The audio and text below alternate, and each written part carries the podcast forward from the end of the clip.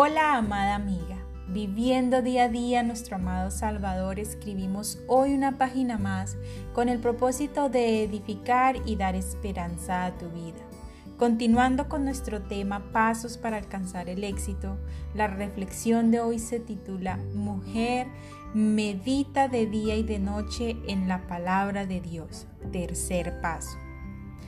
Tan pronto como Dios va tomando el control de tu medio ambiente o de tu entorno, entonces se hace necesario dirigir nuestra atención a la meditación. De día y de noche meditarás en la Biblia. Si bien creer y enfocarnos en la palabra es muy importante, también lo es meditar en ella. La meditación te prepara para escuchar la voz de Dios. Es cuando estás más sensible y dispuesta a entender lo que el Señor mediante la Biblia te quiere decir. Aquí podemos traer a memoria dos preciosos versos de 2 de Timoteo 3, 16, 17 que dicen, Toda la escritura es inspirada por Dios y útil para enseñar, para redarguir, para corregir, para instruir en justicia, a fin de que el hombre de Dios sea perfecto, enteramente preparado para toda buena obra. A través de la meditación el Señor te enseña, te redarguye, te corrige y te instruye. ¿Qué significa esto? Es un ciclo que se basa en enseñar y llenar tu mente del conocimiento de Dios. Luego el Espíritu Santo hace que caigas en cuenta de lo que estaba mal en tu pensamiento y comportamiento y lo corrige, introduciendo en su lugar la santa instrucción de la, la verdad, la sabiduría e inteligencia de Dios todo con el fin de que actúes de acuerdo a la verdadera justicia de nuestro Señor y todo esto es posible por el poder del Espíritu Santo. ¿Y qué es la meditación? La meditación es que te sientes en oración, leas la palabra, pero tomes tiempo, amada.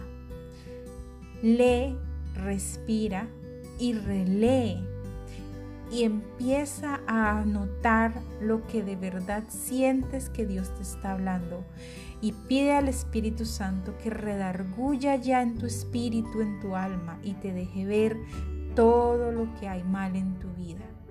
Ese tiempo es tan precioso para el Señor porque Él habla directo a nuestro corazón. Ahora ¿Ves cuán importante es meditar en las sagradas escrituras para ir caminando directo al éxito que Dios nos quiere dar? Cuando meditas en la palabra, el Señor te habla y te enseña que está bien y que está mal.